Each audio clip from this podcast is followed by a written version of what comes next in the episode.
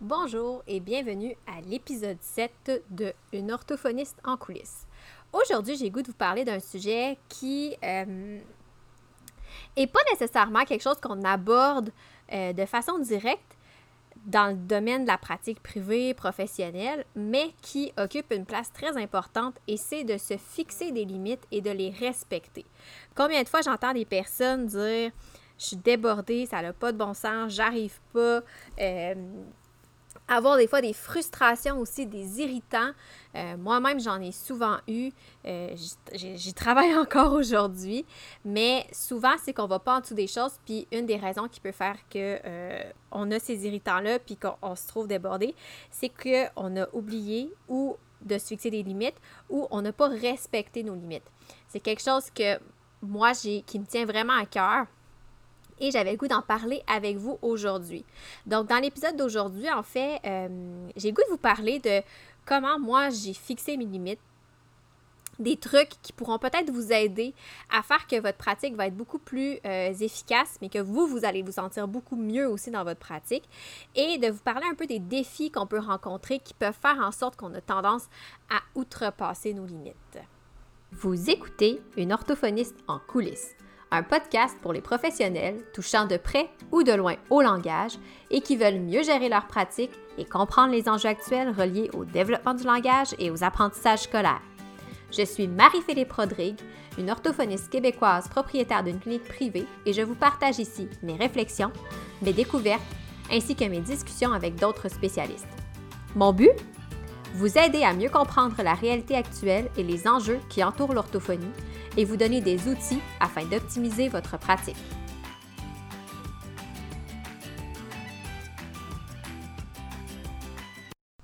Si vous me suivez déjà sur les euh, réseaux sociaux, si vous êtes déjà abonné à mon infolettre, euh, peut-être que vous avez reçu euh, ma gratuité, en fait, qui est un document dans lequel je vous explique un peu comment vous trouvez votre niche, comment vous spécialiser sur sur le plan de votre clientèle.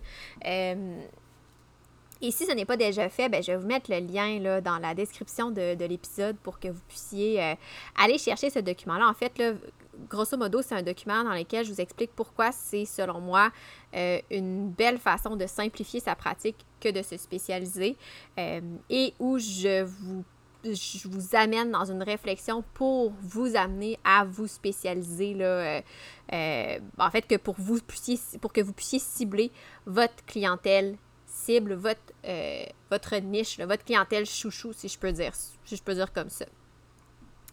donc, ça fait un petit moment déjà que cette, ce document-là est disponible et je j'ai eu le, j'ai ressenti le besoin cet été de faire un retour là-dessus pour euh, une raison, en fait, parce que moi-même, encore tout récemment, j'ai eu à resserrer encore plus euh, mon champ d'expertise, mon champ de compétences. C'est-à-dire que euh, Bon, quand j'ai commencé, je faisais un petit peu plus de clientèle variée.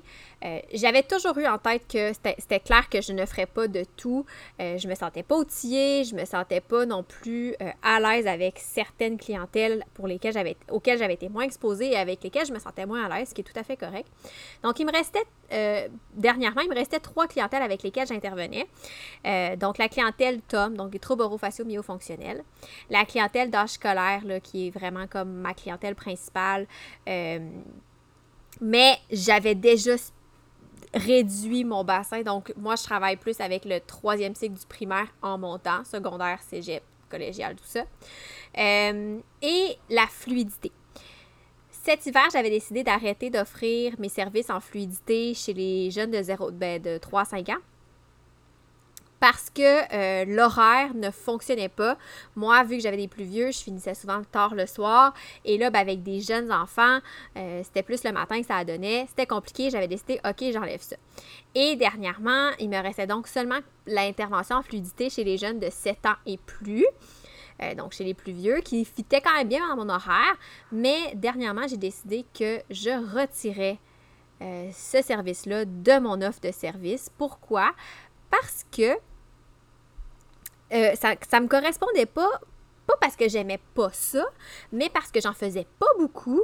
Donc, j'avais pas l'impression de me spécialiser comme j'avais pas l'impression d'être la meilleure personne pour intervenir auprès d'eux.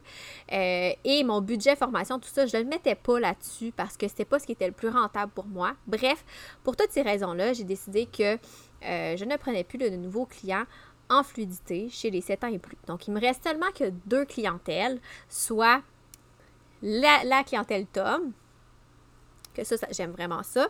Puis ça va bien, c'est un bon, euh, un bon morceau de ma clientèle. Et la clientèle d'âge scolaire, mais plus âgée.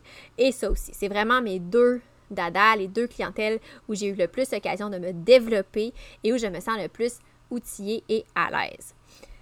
Donc, vous comprendrez que si je vous dis tout ça, déjà, vous avez une idée de quelle est ma vision à moi de la spécialisation. Euh, pour moi, se spécialiser dans son domaine, que ce soit en orthophonie ou autre, ça peut n'apporter que du bon. Euh, moi-même, personnellement, quand je l'ai, à chaque fois que je l'ai fait, j'ai toujours vu ça de manière positive. J'ai toujours ressenti dans ma pratique, dans mon énergie, euh, un, euh, un certain détachement. Ça fait du bien.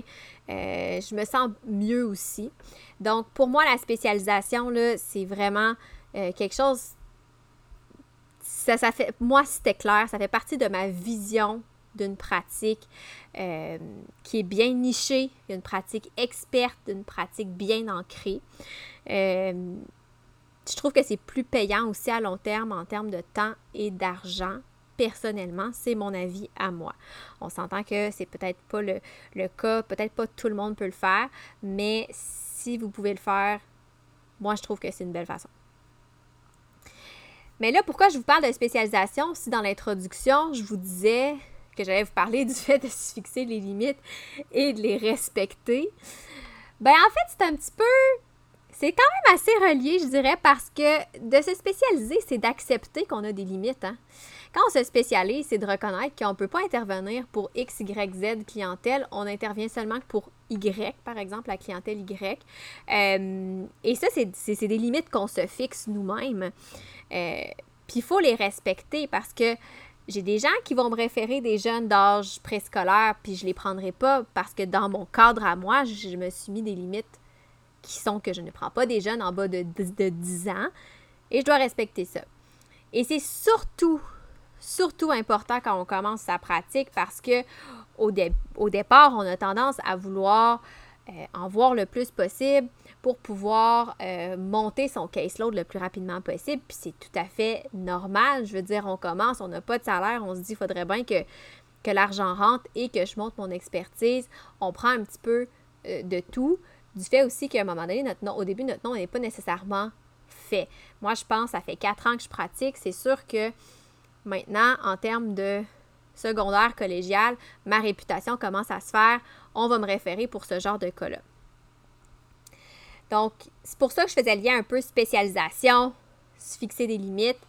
Euh, c'est sûr qu'on s'entend que se fixer des limites, ça passe pas forcément par le fait de se spécialiser.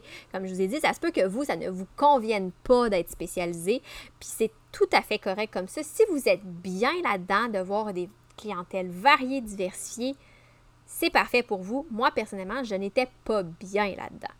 Donc, ça m'a amené à devoir me fixer des limites. Par contre, je vous dirais que peu importe que vous voyez une clientèle, deux clientèles, euh, huit types de clientèle, je pense que dans tous les cas, se fixer des limites, c'est très, très, très, très, très important. Surtout si vous êtes au privé euh, où vos heures de clients euh, c'est ces heures qui sont considérées comme rémunérées, mais le temps indirect que vous passez n'est pas nécessairement compté. C'est pas long que les heures, ça se cumule, puis qu'on se retrouve à se dire j'ai pas assez de 24 heures dans une journée. Et c'est là que ça devient lourd. Fait là, sûrement que vous dites, OK, c'est bien beau, là, son discours, mais je fais comment pour me fixer des limites, puis je l'ai déjà essayé, puis j'arrive pas à les respecter. Ben, c'est là le but de mon épisode d'aujourd'hui. Premièrement, pour vous fixer des limites, la première, première, première étape à faire en tant que clinicien, c'est de déterminer c'est quoi vos objectifs. Et par objectif, j'entends pas nécessairement euh, un objectif financier ou un objectif de, de réussite professionnelle. C'est quoi que vous voulez? Si vous vous êtes parti en pratique privée notamment, il y a une raison derrière ça. Pourquoi vous avez choisi ce mode de, de travail-là, de pratique-là? Est-ce que c'est parce que vous voulez être plus présent pour vos enfants, donc vous dites, hey, j'aurai une plus grande liberté d'horaire? Euh, est-ce que c'est parce que pour vous, euh, c'était important, euh, vous vouliez pouvoir travailler la fin de semaine pour avoir une journée de congé la semaine? Est-ce que c'était pour pouvoir voir justement la clientèle que vous voulez? Il y en a plein de raisons. C'est seulement vous qui connaissez la réponse. Pourquoi je vous dis que c'est important de déterminer c'est quoi nos objectifs, qu'est-ce qu'on vise en tant que clinicien dans notre pratique, et pas nécessairement sur le plan professionnel, mais pourquoi on est allé dans ce, mode de pratique-là, ben c'est que c'est cet élément-là qui va faire en sorte que vous allez toujours vous rappeler de vos limites. Je vous donne un exemple qui me concerne moi. Euh, moi, je demeure à 30 euh, minutes de mon lieu de travail. Avec 30 minutes sans trafic. Et euh, je demeure à Québec, je demeure sur la rive sud de Québec. Ma clinique est sur la rive nord de Québec. Je dois traverser les ponts matin et soir. C'est souvent le bordel traverser les ponts sur les heures de pointe. Donc, moi, une des raisons, un de mes objectifs quand j'ai parti ma clinique, c'était de dire je, je ne veux pas avoir à dépendre du trafic. C'était clair. Euh, j'ai aussi six chiens à la maison. Je savais que plus mon temps de déplacement était long, plus c'est des minutes précieuses que je perdais pour m'occuper de mes chiens, pour être à la maison. Donc ça, ça a été un objectif important qui m'a permis d'établir que mon horaire serait de l'heure du midi jusqu'en soirée pour m'éviter ce trafic-là. Mais pour pouvoir déterminer ces limites-là, il a fallu que je me questionne. Moi, c'était hors de question que j'allais affronter le trafic. Et à toutes les fois où j'ai eu à le faire, je vais vous le dire, c'est toutes les journées où euh, j'aimais moins mon travail. Puis pourtant, je faisais la même chose dans ma journée, mais ça me pesait plus. Donc, c'est quoi vos objectifs? Est-ce que vous, c'est de dire, ben, je vais être présent pour mes enfants, puis je veux pas travailler le soir, mais pas juste que je veux pas travailler le soir, c'est que je veux pas non plus faire un, travail du lundi au vendredi, puis me ramasser à devoir faire toutes mes commissions la fin de semaine. Je veux profiter de mes fins de semaine pour avoir du temps en famille. Fait que moi, je vais me, garder une journée dans la semaine où ben, je vais faire mon ménage, je vais faire mes tâches ménagères, je vais faire mes commissions. C'est moi qui gère ça. Donc, déjà là, si vous le savez plus, si c'est déjà clair dans votre tête, ça va être beaucoup plus facile pour vous de le respecter. Moi, à partir du moment où j'ai décidé que je, je me tapais plus le trafic des ponts le matin puis en fin de journée, là, ça n'a pas été long que j'ai refusé toutes les demandes où on me demandait de voir les clients le matin. En fait, je l'offrais juste même pas. Fait qu'on a arrêté de me le demander. Fait que déjà là, mes limites se sont fixées naturellement parce que mon objectif, ce que je voulais, était clair. Fait que c'est vraiment, vraiment important de déterminer pourquoi, euh, c'est quoi votre but là, dans votre pratique, pourquoi vous avez décidé d'aller au privé? C'est pas, c'est oui, c'est la liberté, là. C'est souvent ça qui ressort, oui, c'est pour la liberté d'horaire et tout. Mais la liberté d'horaire, c'est assez vague comme concept. La liberté d'horaire, pour moi, c'était de pas être pogné dans le trafic. Pour vous, c'est quoi? Est-ce que c'est de pouvoir aller vous entraîner le lundi matin, de ne pas avoir à apporter vos enfants en presse à garderie, dire, ben moi, je commence un peu plus tard parce que je veux que mes enfants puissent prendre le temps le matin. C'est quoi, vous, votre but? Qu'est-ce qui vous a amené vers ce type de pratique-là? Un autre élément très important qui va être super essentiel pour vous rappeler de respecter vos limites, c'est vos intérêts. C'est quoi vos intérêts comme clinicien? C'est quoi vos... Puis là, ici, ça revient un petit peu à ce que je parlais en début de, d'épisode par rapport à la spécialisation. Dans le fond, ça va vous aider un peu mieux à orienter votre clientèle. Euh, c'est quoi, dans le fond, votre clientèle? Moi, mes intérêts, c'était tout ce qui était apprentissage, éducation. Fait que naturellement, je me suis tournée vers la clientèle d'âge scolaire. Fait que je suis allée voir, bon, ben mes intérêts, c'est ça. Voici mes objectifs, qu'est-ce que je veux, je veux pas de trafic. En plus, ça fit parfaitement, je peux offrir des soirs, euh, tout ça. C'est génial. Donc, vos intérêts, super important parce que vous allez vite vous rendre compte que euh, si vous voyez toutes les clientèles, euh, à un moment donné, vous allez avoir des clients que vous ne voulez pas nécessairement. Pas parce qu'ils sont des mauvais clients, parce qu'ils ne correspondent pas à vos intérêts. Puis déjà là, ça va vous peser plus. Puis vous allez voir que vous, allez avoir l'impression de, de, ne pas respecter vos limites. Ou vous allez, ça va faire en sorte que ces clients-là vont prendre des plages horaires qui respectent votre cadre Mais pour voir des clients qui respectent vos champs d'intérêt parce que ça vous motive vraiment, vous allez sortir de votre cadre. Fait que c'est super important de cibler vos intérêts. Ça m'amène sur mon prochain point qui vous permet aussi de trouver les services puis les clients qui vous conviennent à vous. Avant de penser à servir les autres, pensez à ce qui vous rend bien. On le dit, hein, on n'est jamais mieux servi que par soi-même. C'est-à-dire que euh, si vous avez décidé de faire le saut privé, c'est probablement pour une de ces raisons-là. C'est pour pouvoir avoir votre liberté. Puis j'en ai beaucoup qui me disent, ben, j'aime ça pouvoir choisir ma clientèle, j'aime ça pouvoir choisir mes clients. Euh, ça fait vraiment une grosse différence. Si vous n'êtes pas bien, ça vous pèse parce que vous avez l'impression que c'est trop lourd, vous en faites trop, vous dépassez vos limites, ça va se ressentir forcément. Moi, je sais que les journées où j'ai eu à dépasser mes limites, je, donne, je redonne l'exemple, où je devais, par exemple, traverser les ponts en pleine heure de pointe, euh, déjà mon énergie était moins bonne, puis je suis sûre que mes clients le ressentaient. Je trouvais que mes thérapies étaient moins efficaces, je trouvais que j'étais moins motivée, j'étais moins bien préparée, puis pourtant, c'est pas parce que j'avais eu moins de temps, au contraire, même des fois, j'arrivais plutôt au bureau. Mais c'était lourd parce que j'avais pas respecté ces limites-là. Euh, ça m'amène en fait, c'est ça, un autre élément qui est important aussi, c'est de connaître votre rythme. Parce que là, depuis tantôt, je vous parle, bon, de vos objectifs, de vos intérêts, des clients, des services qui vous conviennent. On est tourné pour beaucoup sur la pratique. Par contre, il y a quelque chose d'autre de super, super important, c'est son rythme. Il y en a des gens, là, moi je, me, moi, je, moi, je suis comme ça, je vais être levée à 5-6 heures du matin, je suis réveillée.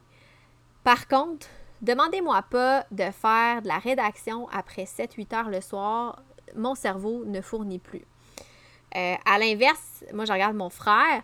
Mon frère, qui lui est un oiseau de nuit, peut travailler jusqu'à 2-3 heures du matin sans problème, mais demandez-lui pas de commencer à travailler avant 10-11 heures le matin, ça marche pas. Mais il y a ça aussi. Tu sais, ça peut être important de connaître son rythme. Moi, le matin, j'aime ça avoir ce matin, les matins parce que je sais que c'est ce moment-là où je suis le plus productive pour ma rédaction. Je n'irai pas me mettre des clients parce que je sais que le soir, j'en ferai pas de rédaction. Tandis que si j'ai des clients jusqu'à 6-7 heures, ça va encore bien, surtout que je suis plus dans l'action. Après 7 heures, j'en ai plus parce que je sais que là, mon cerveau marche pas. Mais, euh, tu sais, mon rythme, je le connais. Même chose, quelqu'un qui sait que euh, c'est quelqu'un le matin, mais que l'après-midi, il a tout le temps un petit down puis qui aime ça faire des siestes. Si vous êtes en pratique privée, pourquoi pas? Vous voyez des jeunes enfants d'âge préscolaire, l'après-midi, ils sont tout le temps en sieste. Fait vous dites, ah ben, je vais, je vais commencer ma journée un petit peu plus tôt. Euh, faire mes clients en avant-midi, je vais prendre ça off de, mettons, je sais pas moi, de midi à 14 h, faire un petit 20-30 minutes de sieste, me plonger dans ma rédaction, revoir peut-être un client ou deux, puis le soir, me garder en fin de journée à des moments de rédaction parce que je sais que je suis quand même efficace, parce que j'aurais eu fait une sieste. Il y a plein de, rythmes, il y a plein de types d'horaires. Bref, c'est quand même important de considérer son rythme aussi. Mais il faut que vous le connaissiez. Euh, l'autre point que euh, moi je fais depuis peut-être euh, depuis un an maintenant, ouais, seulement un an, puis qui a fait vraiment toute la différence dans ma pratique pour m'aider à pas nécessairement à fixer mes limites, mais à mieux les respecter, c'est de bâtir son horaire à l'avance. À partir du moment où on connaît nos objectifs, ce qu'on veut, où on connaît nos intérêts en tant que clinicien, ce qu'on aime, où on connaît les clientèles, on a déterminé quel, quel service on veut offrir, à quel type de client on s'adresse, c'est quoi leur type d'horaire, où on connaît notre rythme, bien là, on peut se créer un horaire qui est à notre image. Et c'est de le bâtir à l'avance. Moi, personnellement, ce que je fais, euh, c'est vraiment ça, c'est deux fois par année, donc à la rentrée scolaire, en, mettons, mi-août, et mi-décembre, je m'installe et j'imprime deux pages de, de hebdomadaire pour un horaire sur deux semaines parce que j'ai des clients que je vois deux semaines. Et là, je commence par déterminer, selon tout ce que je vous ai dit précédemment, je commence par déterminer à quoi va ressembler mon horaire, c'est-à-dire quelle plage horaire je veux voir des clients, quelle plage horaire je veux faire de la rédaction, euh, quelle plage horaire je ne travaille pas. Tout est canné dans mon horaire. Et après ça, il me reste juste à placer mes clients. Mon horaire est déterminé à l'avance. D'ailleurs, j'en profite même aussi pour mettre à l'avance mes vacances parce que je connais mon rythme. Je le sais que forcément, au mois de novembre, parce que octobre, novembre, c'est des gros mois. Au mois de novembre, ça va me prendre au moins une semaine où j'ai trois, ou quatre jours off pour faire de la rédaction, pour pas être trop débordée, puis pour pas arriver la langue à terre en décembre. Euh, même chose au mois de mars. Je sais que ça me prend euh, une semaine quand même pour faire de la rédaction et tout. Fait que ça permet vraiment de, bâtir son horaire à l'avance, ça permet vraiment de, nous aider à mieux respecter parce que là, on a un cadre clair et quand on propose des plages horaires à nos clients, on sait exactement qu'est-ce qu'on fait quand ou qu'est-ce qu'on ne fait pas quand. Euh, moi, ce que je fais, c'est qu'une fois que mon canevas d'horaire est établi, ben là, je regarde mes clients réguliers. Ça, c'est pas nécessairement tout le monde qui peut le faire. Parce moi, je le fais, ça se fait bien parce qu'avec les jeunes tâches scolaires où c'est vraiment répétitif, ça se fait super bien. Euh, je regarde mes clients réguliers, puis là, je regarde où est-ce que je les place dans l'horaire. Fait que déjà là, je leur dis, bon, ben voici les propositions. Je me suis fiée à ce que. C'est sûr que je fais pas comme. Ben, je vous dis, ça peut être juste cette date-là, mais euh, je me suis fiée à ce qu'on avait comme horaire avant, ce qui convenait. Euh, je vous propose tous les mercredis à 17h et moi, je les rentre dans mon horaire. Puis là, si les parents ont des, des, des contretemps ou des conflits d'horaire, ils m'avisent d'avance. C'est génial. Et là, je peux décider si je remplace la plage horaire, donc si je mets quelqu'un d'autre au moment opportun ou pas. Fait que bâtir son horaire à l'avance, moi personnellement, ça le fait toute une différence. Comme je vous dis, vous n'êtes pas obligé de placer vos clients dans l'horaire, mais si au moins vous savez que dans votre mois de septembre, ben, vous ne travaillez pas les jeudis ou euh, vous avez des formations, ben, ça vous permet tout de suite de compenser, de dire OK, ben, j'ai une formation telle journée, c'est un vendredi. D'habitude, je travaille le vendredi, ben là, je vais pouvoir mettre une journée client le jeudi on n'a pas l'impression à ce moment-là de dépasser nos limites parce qu'on les a déjà établies, mais différemment. C'est un exercice qui demande quand même de la réflexion, je vais être honnête avec vous, mais qui fait toute la différence parce qu'après ça, on en a pour un 3-4 mois à avoir la paix, à savoir que c'est ça notre horaire, puis à ne pas y déroger. Beaucoup plus agréable. Donc ça, c'est comment moi, j'ai fixé j'ai réussi à fixer mes limites. Euh, c'est des trucs que je, veux que je voulais vous partager parce que je pense que c'est des choses qui peuvent vous aider vous aussi euh, à le faire. Maintenant, est-ce que je réussis toujours à, respecter mes limites? La réponse, c'est non. je réussis pas toujours. Puis c'est bien correct parce que, je veux dire, c'est un, work in progress là, pour parler en bon franglais. Euh, c'est bien correct de ne pas réussir toujours à respecter ses limites. Par contre, le problème, c'est que c'est souvent la norme. La majorité des praticiens vont me dire j'arrive pas à respecter mes limites. Tandis que dans mon cas, c'est rendu l'exception. Et là, quand ça arrive, la, cloche qui sonne sonne d'autant plus fort. Puis, euh, c'est, ça fait que tout de suite, je peux me rajuster. Fait que je m'adapte de mieux en mieux, de plus en plus. Et c'est, un pas à la fois. Fait que maintenant que vous avez un peu les bases sur comment fixer vos limites, j'ai décidé de vous parler un petit peu du genre de défis qui peuvent faire en sorte que même si vous avez réussi à fixer vos limites, eh, des fois vous pouvez les surpasser, vous pouvez ne pas les respecter et ça peut occasionner des irritations, des frustrations, des découragements, de l'épuisement même. Bref, euh, la liste est longue. Premièrement, le premier défi, je pense, que tout le monde rencontre dans sa pratique, puis que moi aussi j'ai rencontré, que je rencontre encore de temps en temps, c'est de dire oui à un client pour l'accommoder. Combien de fois ça m'est arrivé la personne ne peut pas, ou il y a une annulation, puis là, il faut que je leur place dans l'horaire, mais j'ai plus de place. Fait que là, je vais ouvrir une plage horaire qui normalement n'était pas dédiée pour ça. Ça m'arrive encore. Puis, c'est correct de le faire. Moi, je le fais encore de temps en temps. Puis quand je le fais, je m'assure que ça ne me brime pas dans autre chose. Ce que je veux dire par là, ça, peut, c'est correct de dire oui à un client pour l'accommoder. Le, le, problème, là où ça devient problématique, c'est quand vous vous, vous vous mettez à dire oui, puis vous sortez tout le temps de votre horaire pour accommoder le client plutôt que d'accommoder votre horaire. Moi, ça m'arrive de temps en temps d'accommoder un client, Soit parce que moi, j'ai eu un conflit d'horaire, parce que ça peut arriver à tout le monde, ou que lui a eu un conflit d'horaire. Puis à chaque fois que je le fais, je m'assure, est-ce que je brime autre chose? Oui ou non? Si je suis dans une semaine que j'ai pas ben, ben de rédaction, puis qu'il faut que j'accommode un client, euh, ben, puis que je décide, pas faux, pas obligatoire, je décide d'accommoder un client, euh, je peux mettre sur une page horaire de rédaction, ça me dérangera pas. Mais si je suis dans une semaine où j'ai beaucoup, beaucoup de rédaction, c'est sûr je ne le mettrai pas là. Je sais que ça va me causer un stress supplémentaire. Je vais essayer peut-être de trouver une autre plage. Puis des fois, je ne peux pas l'accommoder, puis c'est bien correct. Fait que ça, c'est la première chose à faire.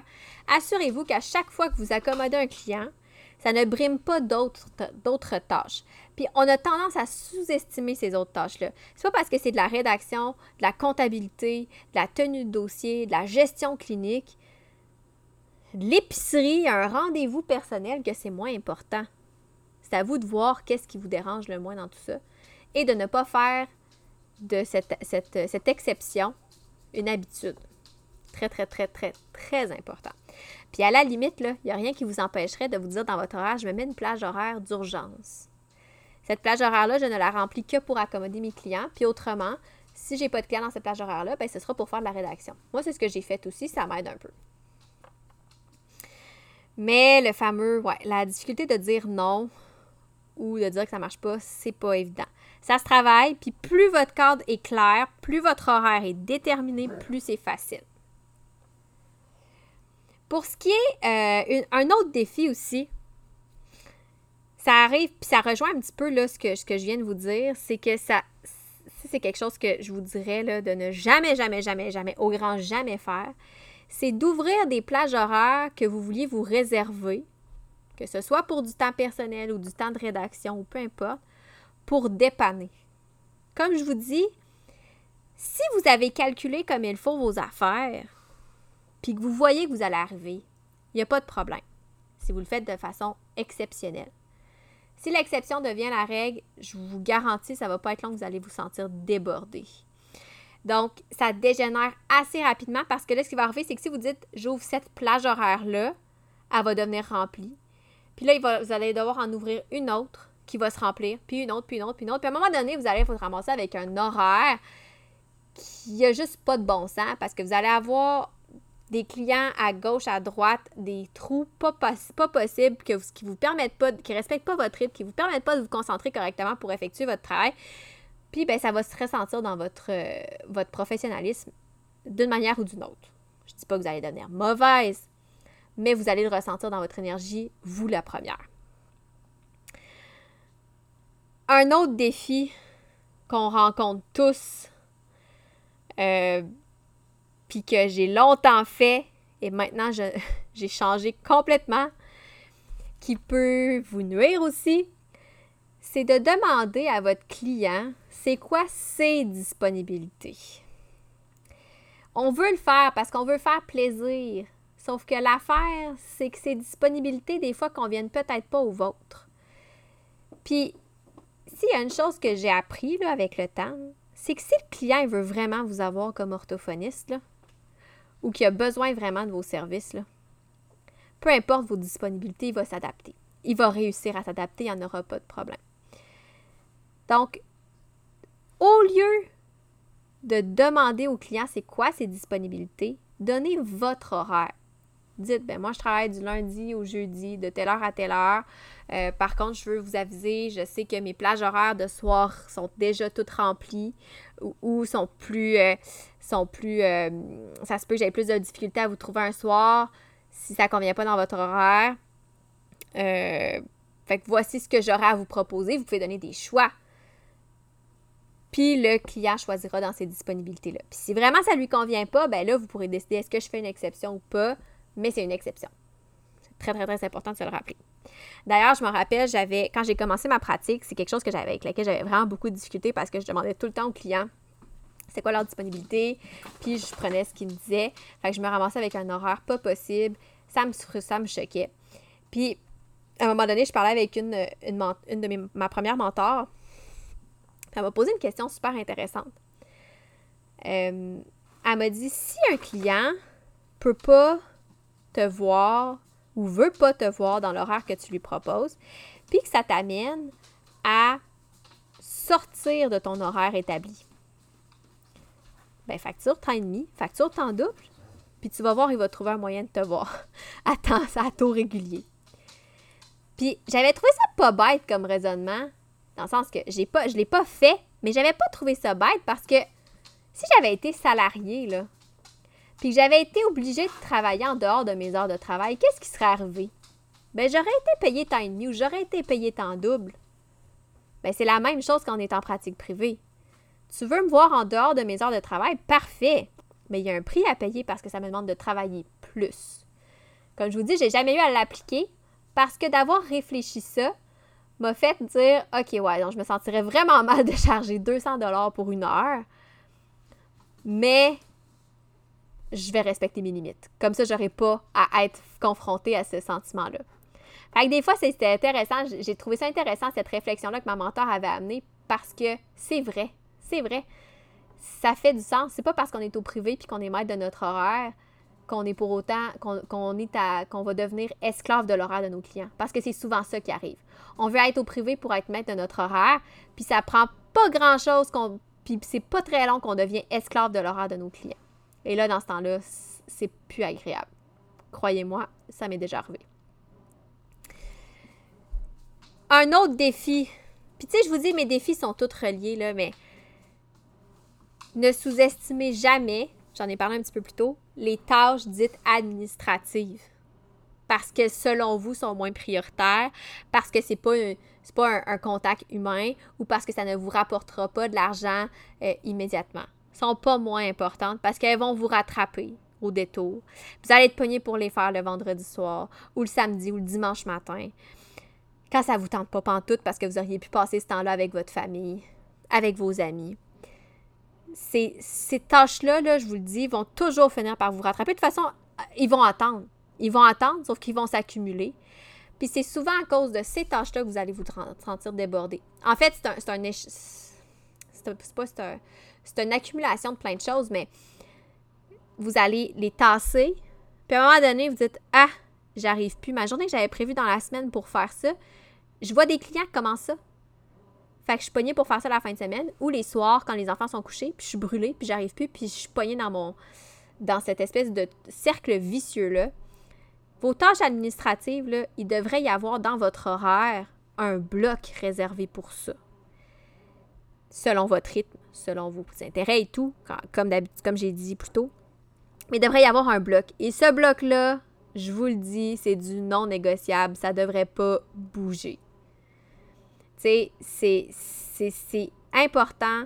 Euh, ça va vous permettre aussi d'être beaucoup plus structuré, de vous sentir moins débordé, de savoir qu'est-ce qui vous reste à faire, de savoir ce que vous, avez fait. Bref, négligez pas ces tâches-là. Tout ce qui est du temps indirect, tout ce qui est du temps administratif, faut pas le négliger. Puis c'est souvent la première chose qu'on fait quand on veut euh, accommoder les autres, on les tasse. Puis on se ramasse à les faire à des heures pas possibles, puis là on devient fâché parce que finalement on s'est rendu compte qu'on n'est plus maître de notre horaire comme ce qu'on aurait voulu, mais qu'on est esclave de, notre horaire. Fait que ce sont tous des points qui, euh, selon moi, peut-être que pour vous, ça fait, ça fait beaucoup de sens. Puis peut-être que je vous apprends rien en vous disant ça. Par contre, je suis à peu près sûre que vous vous êtes dit Ouais, j'ai un petit peu de travail à faire pour y arriver. Puis si vous le faites déjà, puis vous respectez vos limites, sincèrement, je vous donne une bonne main d'applaudissement parce que c'est ça, en fait, la pratique. C'est ça qui va faire que vous allez toujours être heureux puis épanoui dans votre pratique, puis vous allez être bien, puis vous allez avoir une pratique à votre image. Donc, fixez-vous des limites. N'hésitez pas à les définir clairement. Puis pour le faire, prenez vraiment un moment pour vous arrêter, pour vous questionner, pour vous poser les questions que j'ai mentionnées plus tôt dans l'épisode. Et quand vous arrivez devant des défis, reconnaissez-les. Prenez le temps de dire Oups, OK, là, qu'est-ce que je fais? Est-ce que je fais une accommodation? Est-ce que j'ai Oups, j'ai fait une erreur? Prenez le temps parce que il va y en avoir des défis, puis ça ne sera pas parfait. Puis même moi, ça n'est pas encore parfait je vis encore des irritants, pas par rapport à mes clients, par rapport à moi-même, parce que j'ai pas réussi à respecter ma limite, mes limites, pardon.